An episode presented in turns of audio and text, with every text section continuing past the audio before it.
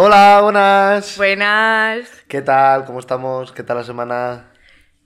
Yo personalmente, bien. Ha sido ¿Sí? una semana de. Sí. ¿De emociones? De ¿Pero emociones. Igual que el capítulo anterior, no. El anterior, ¿os acordáis Sí. que os dije que había sido un día de emociones? Sí, exacto, sí me acuerdo. Porque tuvimos la semana de Máximo. Ah, Y yo estaba así que no podía. ah fue por eso. Ah, amiga. Sí, porque tuve la semana de Máximo, pues iba tan guapa. Y, Ya, y ya. fue súper guay. Pero bueno, Qué mi guay. semana muy bien, la verdad. ¿Por eso comisteis en casa de Sole? En realidad no hubo Ah, comida. qué cabrona. Qué cabrona. O sí que hubo comida. Hubo picoteo, ¿sabes? Es verdad, lo tenía borrado de la mente. Pero sí. Qué guay. Eh, nada, de prácticas. Al final, o sea, el jueves salió el último capítulo, el capítulo 4, que yo, que yo decía, Marina, tírate un pedo a ver si sale mi sobrina. Pues ya salió ayer, viernes para Cinco. vosotros la semana pasada. Su cumpleaños es el 5, perfecto la falla para hacer la rima. O sea. Efectivamente. Pobrecita, pobrecita. pobrecita. Pero, Pero bueno, Desde aquí un beso a, a todos los familiares y sobre todo a los papás. me autobeso. Exacto. Felicidades y a ver cuánto, cuántas horas dormís al día. Y a ver, ¿en qué momento Laura, la- uy, ¿en qué momento Lara entra al psicólogo? Bueno, Derivada por su padre. su padre. Porque dijo, lo primero que le voy a hacer, le voy a enseñar a mi hija a estirar el dedo. O sea, con eso ya lo digo todo. joder, macho. Con eso ya... Ya estará, desde ayer ya está. Tira del dedo. Pero bueno, eh, nada, mi semana súper aburrida. Sí. Nada más allá de eso, la verdad. Bueno, y enhorabuena a nuestra fan número uno por ser la fallera mayor, mayor. 2024, que la fallera mayor 2023, mis dieces también, porque también es nuestra amiga, que vamos a decir, pero Exacto. 2024 también No nos queda decir otra cosa, solo no por otra cosa, es por- por- por quedar bien. Por quedar bien. No, nos caes muy mal, la verdad. Pero eso, que, que enhorabuena a, A Laura. a Laura, que un besito, que te queremos mucho. Y, y ya está. No sé. ¿Y tú, tu semana qué tal? Pues mi semana bien, bueno, bien. Con, con los hombres de Paco, seguimos con los hombres de Paco. No avanzas. Y nada, empecé ayer a trabajar. ¿Qué tal? Primer día, pues la verdad que como cuando vas al cole el 1 o 9 de septiembre, ¿sabes? Que vas, te presentan a los profes y tal, pues, pues lo mismo pero con el trabajo. Ya. O sea que nada, fotito y ya está. Y avante. O sea que pronto a casa y a comer. O sea que no hice mucho más. A partir del lunes, que tengo que estar a las 7 menos 10 allí, te lo diré. Sí, sí. A las 6. No me levanté tan pronto en la vida. Madre mía, durante dos años así. Mínimo. ¿Y a qué hora sales? A las 3. 8 horas. Ah, yo Todo tengo una parar. intriga. O sea, a mí, literalmente, yo no sé a nuestros oyentes, pero yo tengo una pedazo de intriga. Hostias. ¿De qué? Con ¿por qué narices tenemos que comer mucho chocolate? Hostias. Porque el Es chocolate... que la burrada que va a soltar. No, es verdad, esto está estudiado y la- el chocolate es la, es la comparativa con el sexo. Ah, joder. Pensaba que era algo Es que, en plan. una claro, tú, es que claro, tú de mí solo piensas que yo soy muy culto aquí donde ves, aquí. ¡Uy! Oye. Vamos, es un nivel de profundidad Pues saber que las hormonas que libera el chocolate son parecidas Ah, pero tú no lo sabías. Te Sí que lo quedaste- sabía. Sí, pero te has quedado con la intriga durante toda la semana. Pero no Ah, sabía que era por eso, pensaba que ibas a soltar una Pero burrada. porque no piensas que yo soy culto, pero lo soy. Claro, yo, una persona que no sabe lo del chocolate y del sexo, no. ¿Qué? No es culta. Pues no. Son datos. Es como historia. Como De la historia- vida. Exacto. Y si no, te falta calle. ¿Sabes? El otro día estuve tomando algo con unos amigos y tengo uno- un amigo de los que nos oye. Y además se ve los clips de Instagram y demás. Hola, amigo que nos oye. Y, y el cabrón a cada persona que pasaba o nos tomábamos algo le decía, es, es famoso, es famoso, no sé qué. Claro, a mí me daba una vergüenza y el cabrón... Sí, pero luego bien que cogiste tú el micro en la junta de Ah, sí, tenemos pero- un. Eso sí, pero no es lo mismo ah, en un espacio así que conozco a la gente a, a que a la camarera le decían, es famoso tal y claro, que ella se paraba y decía, uy, ¿por qué es famoso tal? Y yo decía, madre mía, qué vergüenza. Es una anécdota que yo decía, madre mía, no quiero ser famoso porque va a ser una locura. Pero bueno, si Ya- gracias a vosotros lo soy, os invito a un kebab. Más no pidáis. Suerte como suerte. Ánimo. No, pero escucha, yo lo he pensado un montón de veces. O sea, decir, me apetece, o sea, hablar, me apetece eh, que nos escuche gente, que si no me escucha solo mi padre, que a veces ni eso. claro. Yo feliz, en plan, yo hago esto porque me apetece. sí, ya, ya. Pero claro, también lo pienso decir, me gustaría que solamente fuese audio, porque la gente no No, sabe, no, claro. No, no nos, no nos ve. Claro. También es verdad que si subes los clips al final. Claro, pero si no subo los clips no hay visibilidad tampoco. Ya. No, No, está por el algoritmo de TikTok, ¿sabes? Pero, pero es como. Yo sería partidaria de no, no subir clips para que la gente no sub- En plan, para tener como Hannah Montana, una doble vida. Claro. por si acaso. Yo, por si acaso, preservando. Pues mi ahora ya no, claro. Ya. Ahora ya en plan, como- sí, ¿sabes? Me hubiera puesto un, un flequillaco aquí o algo. Claro, o una, o no sé, un pasamontañas, que Pues, también oye, pues Y encima da su morbo, ¿eh? Como el, el. ¿Cómo se llama? El Ceci Army. Ese, claro, pues tú igual. Yo y con sé, las tetas yo- al yo- aire. Claro, no saben quién eres y haces así, las menea. no puedo. No, pero es que yo conozco a gente a la que le atrae Ceci Army por el morbo. Pero eso es porque la gente no está bien. De hecho, pues... si te dijera quién sal- es, es que yo creo que tú solamente con, con pensar, yo creo que sabes quién es. Tú sabes que han sacado ya varias fotos de quién es Ceci Army. Y yo dije, madre mía, si al final es un, chaval, un chavalín que tampoco... Yo creo que es más pequeño que yo. Pues igual. ¿Te imaginas que en realidad todo empezó porque era menor cuando Pues... no me extrañaría nada, la verdad? O por las bromas que hacía, al final... Tal cual. Puede ser que fuera por eso. ¿Qué nos traes hoy, Alicia? Pues hoy me gustaría a mí personalmente hablar sobre los prejuicios. Prejuicios, muy bien. Sí. Porque hablamos de la salud mental y me parece que es un tema que va bastante unido. Entonces, es súper interesante y me gustaría saber tu punto de vista. ¿Qué decís? Tú te acuerdas cuando hablamos de la atracción, Sí. que dijiste, si tú a una tía no la ves guapa o no la ves atractiva, no vas a hablar con ella. Vale, sí, entiendo. No, no que no vayas a hablar con ella, sino que tu intención al final no va a ser ligar con esa persona. Entonces tú cuando eh, ves a una persona y te atrae, pues dices, bueno, pues vamos a ver qué puede pasar porque me atrae y me, y me gusta o lo- llámalo X. Pero ¿y si te pierdes? O sea, ¿por qué decir? Si tú te pierdes la oportunidad, imagínate, la mujer de tu vida, por así Sí. decirlo, ¿vale? Obviamente, enti- entiéndeme el concepto. Sí. Por el hecho de unir que si físicamente de primeras no te atrae, Hmm. ¿sabes? Entiendo lo que me quiere decir, pero cada uno al final esto es más subjetivo que otra cosa. Si a mí no me gusta una persona físicamente o no me llega a atraer ese físico, yo no puedo llegar a pensar, igual sí, igual me estoy equivocando, pero no puedo llegar a pensar el hecho de decir, hostias, puede ser el amor de mi vida. Pero una persona que a ti no te parece físico. guapa, Sí. ¿descartarías directamente esa posibilidad? De poder llegar a algo con ella. Sí. Hostias. Es que, pues, es una pregunta muy complicada, la verdad. Pero yo creo que si al final no me atrae lo más mínimo, yo no puedo estar con esa persona. No, jolín. O sea, a ver, Claro, es obviamente que- si luego la conoces y al, al entablar conversación con ella dices, vale, es una persona un poco corcho, o sea, entiendo que no, pero imagínate que no te atrae nada de primeras y luego mentalmente dices, wow, y a raíz de ahí es cuando te empieza a atraer. De momento, no me para, o sea, no me ha pasado nunca. A mí, lo que, a mí por ejemplo, la primera pareja que yo tuve eh, no me parecía guapa en absoluto, que además yo decía, pero... pero a mí me, o sea, se me declaró y yo dije, va, pero tío, ¿qué dices? Si es una compañera de clase, que voy a liarme yo con esta? Y empecé a hablar con ella y la personalidad que tenía, hombre, el, el, echada- el ser tan echada para adelante. Sí, sí, entiendo, el- ya. Cosas que, que al final me hicieron que me fijara en ella y a raíz de ahí yo la vi guapa, que a día de hoy la veo y digo, vale, forma, pues ya. no, es- no es una cosa que digas, oh my god, Ya, sí, sí. ¿sabes? Pero a raíz de hablar con ella es como wow. En plan, mentalmente me atrajo muchísimo por, por su personalidad y por su tal, entonces a raíz de ahí me, me empezó a parecer atractiva. O sea, Ya. te digo, pero yo, o sea, porque yo, a mí me ha pasado igual, hasta que me pasó con ella eso de decir. Claro, a mí como no me ha pasado ese hecho, sí que es verdad. También te digo que me, o sea, me pasa al revés, y de hecho me pasa más al revés que como tú lo estás diciendo. A mí me pasa de ver una chica que es espectacular y muy guapa y tal, y luego abre la boca y vamos. Y hacer buff, ya. Esa- y decir, o sea, venga, y adiós. no, a mí, yo sí que es verdad que necesito a alguien que me llene mentalmente muchísimo, Hmm.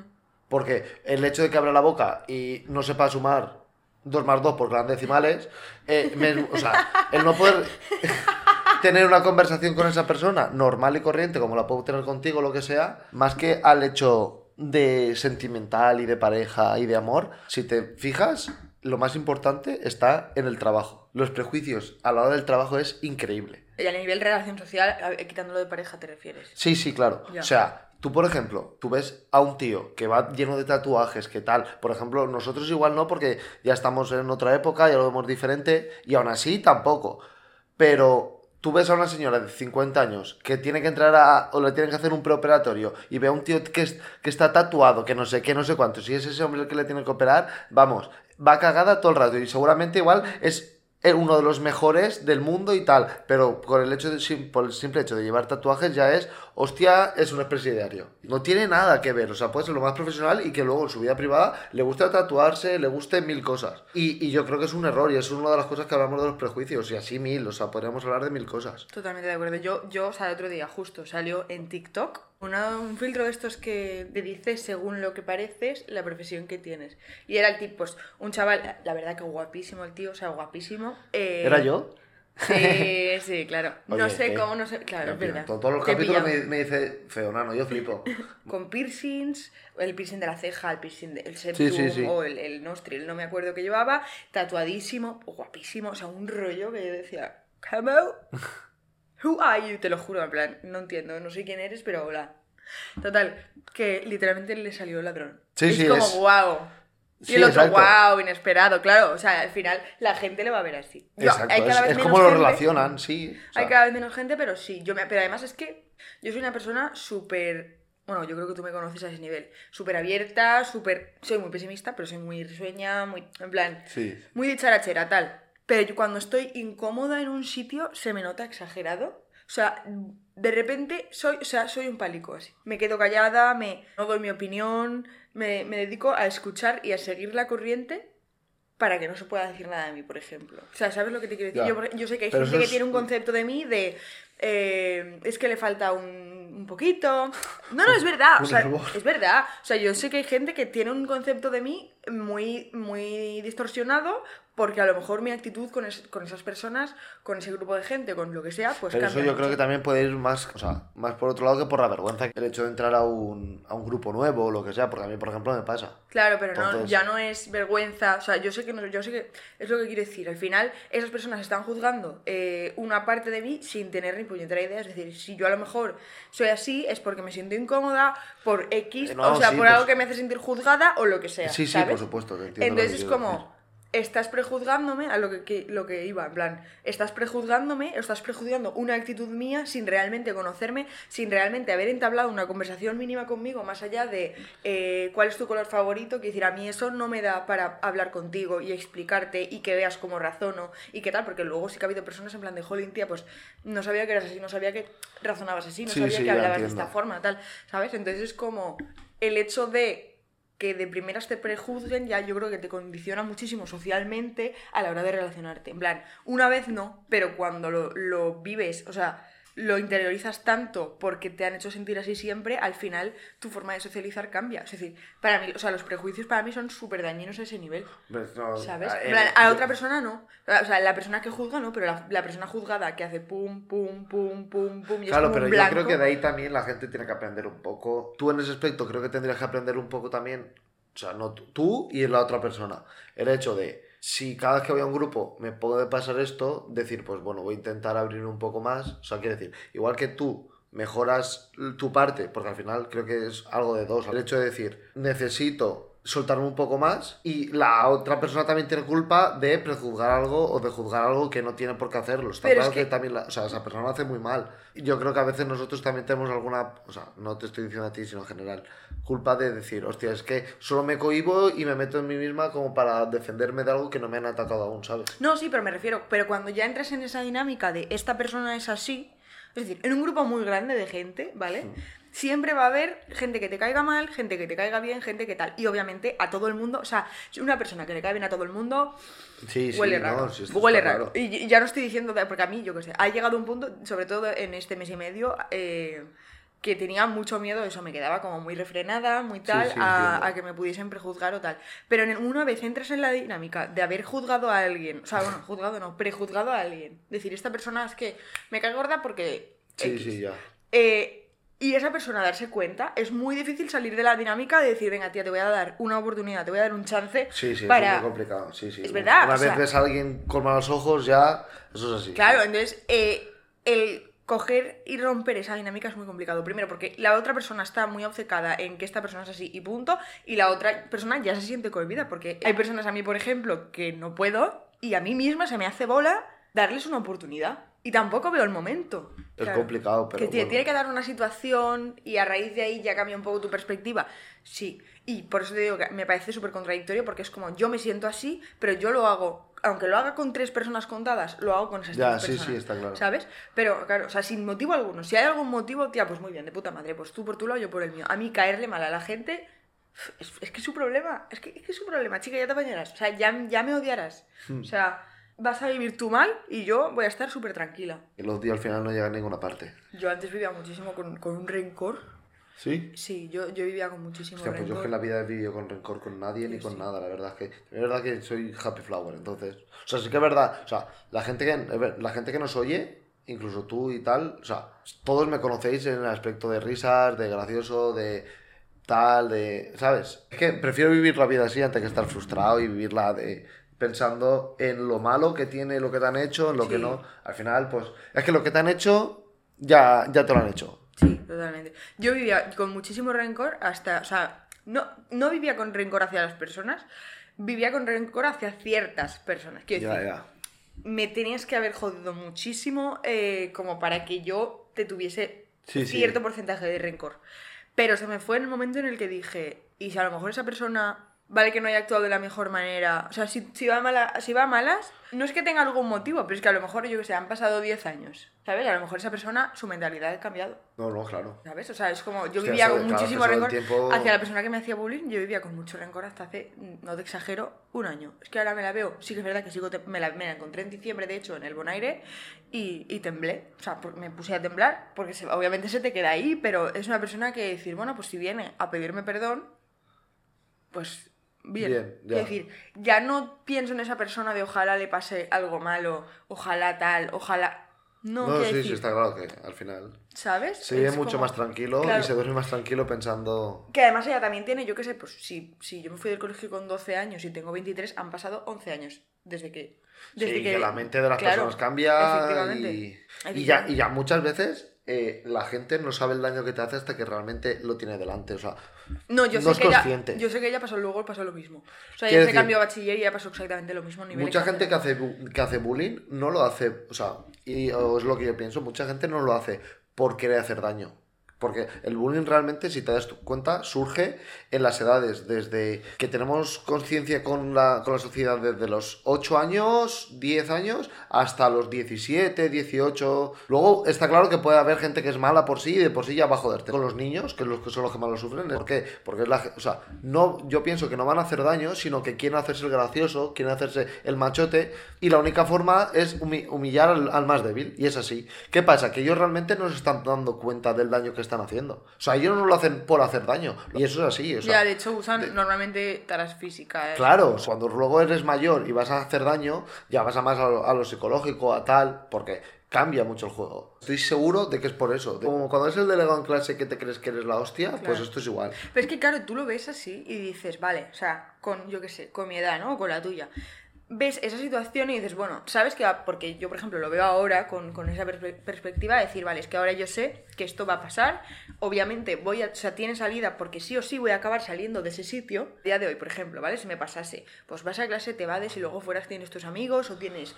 Yo tengo la mentalidad, o tuve la mentalidad desde, desde los 18, 20 años, de decir, mira, yo voy a clase a hacer lo que me dicen los profesores, si hago amigos bien, y si no hago amigos, es que yo vengo a estudiar. Ya. Es decir, no voy a, obvia- Sí, sí, obviamente no me voy a meter en una burbuja y no voy a socializar, no voy a socializar con mis compañeras de clase, pero ya está. O sea, que si, no caigo bien, pues mira, yo salgo de aquí a las 2 de la, de la tarde o a las 9 de la noche y yo me voy con mis amigos y a tomar por culo. Pero es que cuando pasa eso con un niño o una niña de 10 años, Claro, el único está. mundo es, Es el eso. colegio. Claro, claro, está claro que es el eso. único mundo que hay es el colegio. Entonces es como. Claro, por eso te digo que el problema está ahí.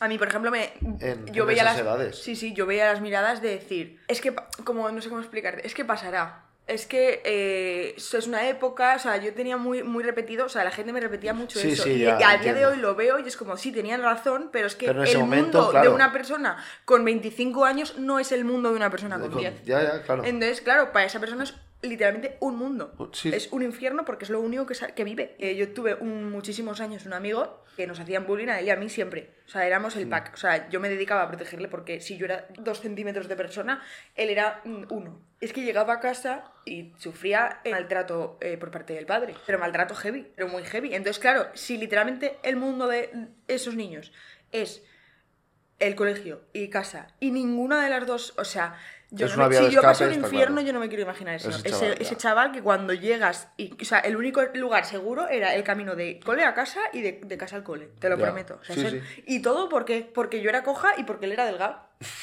O sea, eso era el motivo. Ya, ya. Que dices tú, bueno, y que, o sea, ya a día de hoy ve- veo una persona ciega, veo una persona coja y. ¿Qué? No, claro, O sea- es lo que te digo, porque la gente no se da cuenta de que realmente eso es algo normal. De hecho, el otro día salió una noticia que había un chiquillo, o sea, tú imagínate, había un chiquillo de 10 años que se había suicidado. O sea, salía- La, la del otro día que salió de 21 años. Claro, pero o sea, aún tiene 21 años, pero un niño de 10 años, o sea, ¿qué, qué qué- qué infierno tendrá que estar pasando para que un niño con 10 años que solo piensa en jugar al balón y salir y tal, de, o sea, no salir de fiesta, sino salir con los amigos a jugar al, fútbol o al pilla-pilla o lo que sea? Hostia, ¿qué, qué tendrá que estar viviendo para decir no puedo más, me tiro y se acaba? Porque es que, o sea, además la noticia decía que la madre lo notó raro, eh, fue por detrás, abrazó a su tía, se fue al baño, abrió la ventana del baño y se tiró. Ay, ay, ay. O sea, Ay, no tú quiero decir, ya no es un niño que se autolesione, es que, o sea, piensas en tirarte, no sé desde qué altura, pero con 10 años estás pensando en tirarte. O sea, me parece una brutalidad. O sea, ¿en qué cabeza cabe que un niño de 10 años piense tales cosas? O... Sí, sí. Sea, que al final tienes más, con 21 años tienes más Claro, percepción, coño, tienes tienes- más posibilidades, le ves más sentido. eh, decir, eh, coges el- como el típico sentido a la vida y no sé Exacto, qué, no sé cuántos, sí. pero un niño de 10 años tiene la- el concepto y la percepción de eh, tengo un balón aquí ahora, no piensa en otra cosa. Claro, que a una niña, sea, como- una chavala, o es, es un adolescente de 21 años, dices, bueno. Bueno, ya no. Igual no, ¿eh? Bueno, mujeres. Ya dices, hostias, con 21 años puedo hacerlo. Porque al final puedo hacerlo porque, eh, Ya, porque ya, son- ya tengo más conciencia, ya tengo Sí. tal. Eh, Yo creo que para, para mí, ¿eh? Hmm. Puedo entender que empiece como una broma y que, yo qué sé, que tengas carencias y toda la pesca, entonces con eso te sientes bien porque el resto te refuerza para que no les hagas lo mismo. Eh, o sea, en plan, entres en esa dinámica. Sí, sí. Pero en el momento en el que ves a esa persona llorar, o sea, yo no me, no me creo, Ya, es que es una cosa y que sé, no me- yo no me he creído en la vida. O sea, tú veías Ya, a una persona no empezar a sufrir por algo que está pasando, que está dejando de ser un juego, aunque, o sea, aunque para esa persona nunca haya sido un juego, pero te está demostrando que no ha sido que no es ningún juego, no sé dónde encuentran la puñetera Ya. diversión. Es que es algo que no lo encuentran, tío. Y a mí me encantaría, de verdad, no digo con rencor, ¿vale? Pero sí que es verdad que di- digo, tío, es que tú a lo mejor estás siguiendo tu vida porque has pasado eh, esa etapa, pero a mí, por ejemplo, socialmente me quedan muchas mierdas. En plan, muchas mierdas. Sí, O muchas sea, inseguridades, Muchísimas muchas, sí. inseguridades. Que he ido, o sea, he ido al psicólogo, he intentado trabajar por no sé qué, he intentado, he intentado trabajar por no sé cuántos. He dicho, venga, tía, porque, o sea, Sí, sí, yo voy a tener taras sociales toda mi puta vida, porque voy a tener, o sea, un piloto siempre, o sea, aunque yo no lo sienta así, Sí. yo voy a entrar a un grupo nuevo y voy a hacerme una bolita pequeñita.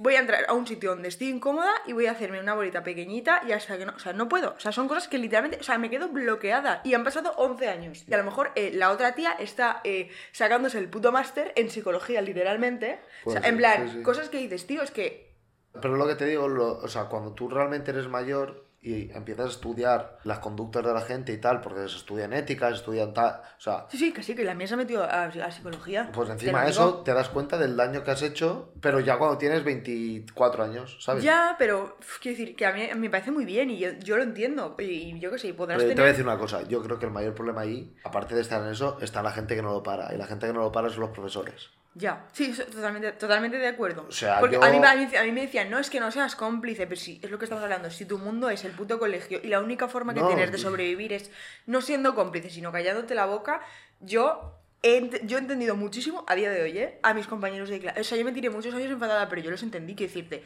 si ellos pueden librarse de esto, obviamente Ya. Te vas a callar, porque es tu único mundo y es tu única escapatoria. Si Sí, yo la sí, tuviera, exacto. es que no voy a decir, "Eh, vaya mierda de persona, es que yo probablemente lo hubiera Lo hecho, hubieras hecho ya. porque yo sabía que era muy- un blanco muy fácil. Aparte de la educación en casa, creo que la... ya, eh, es que encima el problema viene de los padres. ¿eh? Ya, ya, en general muchas veces viene de eso, pero luego Que los veces- docentes, en general, quiero decir, sea, tú- no, claro, pero me refiero a una persona, o sea, una persona de 10 años aprende por imitación generalmente y Claro, que imita digo. lo que hacen sus padres. Eso digo, que y muchas si tú veces por escuchas eso- a tus padres decir es que esta persona bla bla bla bla bla, bla, bla, bla, bla, y no sé cuántos, no sé Que menos. sí, sí, está claro. Pues eso te digo. O que- putos gays de los cojones. Llega un maricón a tu clase y tú dices putos gays de los cojones. Claro. Yo desde aquí hago un llamamiento a todos los docentes que nos oigan o que estén en clase, nos puedan oír un poco, o si no nos oyen, que se lo digan, o incluso que sean conscientes, simplemente yo creo que lo más importante es que vosotros estéis encima de ellos. O sea, que a la mínima que veáis algo, lo frenéis. Y si eh, al gracioso hay que expulsarle, se le expulsa. Porque creo que se pararán y se frenarán muchos casos de bullying, muchos suicidios y mucha mierda. Vale más la vida de un niño que su matrícula. De nada. Yo la verdad es que sí que tengo suerte. Y, y mira, yo voy a tirar una piedra por los colegios eh, públicos, porque yo he estado en un colegio público, he estado en uno concertado, y el trato que te dan un- en uno concertado no te lo dan en un público. También es verdad que como no hay tanta abundancia de niños, pues pueden estar más centrados en ti y en tal. Entonces, Sí, pero esos son, son bastante más, maquer- más maquerrilleros, porque yo también he estado en esas y Pues- se fijan muchísimo más en que esta niña, plan, es que la media del colegio, claro, yo no le puedo expulsar aunque sea un bully. O sea, es que van así. O sea, Pues en, el mío no, pues en el mío no ha pasado eso. O sea, en mi colegio, y doy las gracias a mis padres porque estuve en ese, lo voy a decir, estuve en San Enrique de Cuart de Poblet y la verdad es que es verdad. O sea, el profesorado que yo tuve, Oye, que sí, que no. Muy bien. Que habrá algunos O sea, de la verdad. hostia, pero realmente los privados son bastante elitistas, ¿eh? Que dan, dan bastante. Bueno, da claro, bastante... De hecho, yo el mejor que- que he tenido, con más conciencia social y más tal, ha sido un público y ese pedazo de público,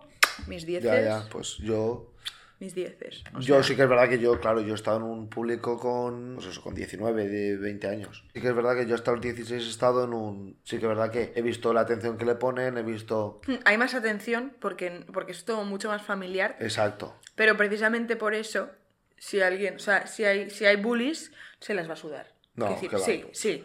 Depende, ¿eh? Porque si, claro, si tú tienes una media de 5, ¿sabes lo que te quiero decir? Y eres un bully, te dicen a la puta calle. Pero si tú eres un bully que tiene una media de 10 y tú al colegio le das, ¿sabes lo que te quiero decir? Lo Sí, digo porque ya, es que a ya, mí me ha pues- pasado. Pues entonces, si eres un chaval de media Ya, de 10, pues- aunque te metas con la gente, te vas a quedar ahí.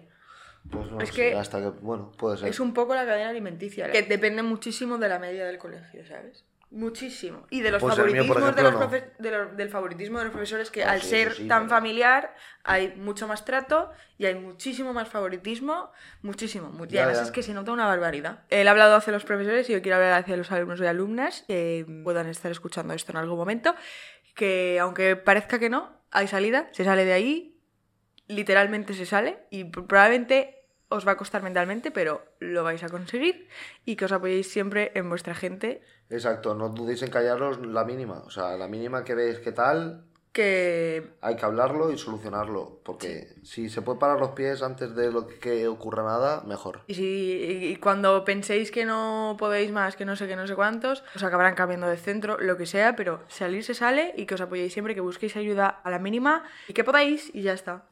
Y si no, eh, un mensajito a flipando en el despacho por Instagram o redes sociales, yo encantado de ayudarle. Bueno, para acabar, vamos a sacar otro de los papelitos que dijimos en creo que fue el segundo capítulo. Exacto. Los papelitos de los interrogantes. Así que procede, don Javi. ¿A qué edad perdiste la virginidad? No me acuerdo, la verdad. Ah, no, no me acuerdo. 15, creo. Mira, ¿crees que el amor sin sexo es posible? Esa, esa la respondiste tú, ¿Tú ¿te acuerdas? Yo digo que para mí no. Existir existe, pero yo no. Ah, vale, o sea, entiendo, o sea, ya, existir sí, sí, es, sí, es lo que dijiste Te tú. entiendo, existir ya, ya. existe porque hay gente que lo tiene, yo no. Eh, yo, una y no más, tío. O sea, no, no. Se está gestionando ya la primera invitada, lo que pasa que hay que cuadrar porque empieza el verano y va a estar un poco complicada. O sea, complicada, no complicado. Pero bueno, no pasa nada. Eh, desde aquí yo quiero a- apoyar a todos los estudiantes ahora, que empezáis ya con exámenes finales y todo el rollo, y luego los de bachiller os vais a la PAU o EBAU, o como coño se llame ahora, porque han cambiado tantas veces el nombre, Ya. y luego a disfrutar de Mallorca y a pegaros la fiesta. Así que nada, muchos ánimos, estudiar mucho, hincar codos, y si hace falta rodillas. seguro, seguro que hay alguna. Eh, nada, nos vemos la semana que viene. Esperemos, si va todo bien. Voy a decir los jueves directamente, pero bueno, ya le he pillado el truco. Ya sé a qué hora programarlo para que salga a las 7. Así que nada, tenemos Instagram, nos hemos hecho Instagram, arroba flipando en el despacho. Y estamos disponibles ahora, aparte de Spotify, en Amazon Music y Apple Podcasts. Así que nos podéis escuchar por esas tres plataformas. Nos podéis seguir en Instagram En y en TikTok. TikTok también, que sacamos clips, aunque yo sé que eso está, está un poco abandonado, pero no por nada, sino porque no me da la vida. Yo lo siento. Pero eso, que... Nos, nos tocará contratar a alguien. Mira, yo entonces yo ya, a mí, yo voy pelada de pasta. Es lo que hay. Eh, pues nada, chicos y chicas y chiques, eh, muchísimas gracias una vez más por oírnos. Hoy creo que ha sido un muy buen tema. Hoy, más que estar un poco de cachondeo, creo que hemos hablado de temas serios y creo que es muy importante. Así que nada, esperamos que os guste. Si tenéis recomendación de tema, de gente que pueda venir, ya sabéis. Contactáis con nosotros y nos lo decís. Un beso muy grande. Nos vemos la semana que viene en una de las tres plataformas a las siete y media. Pues nada. Adiós. Adiós.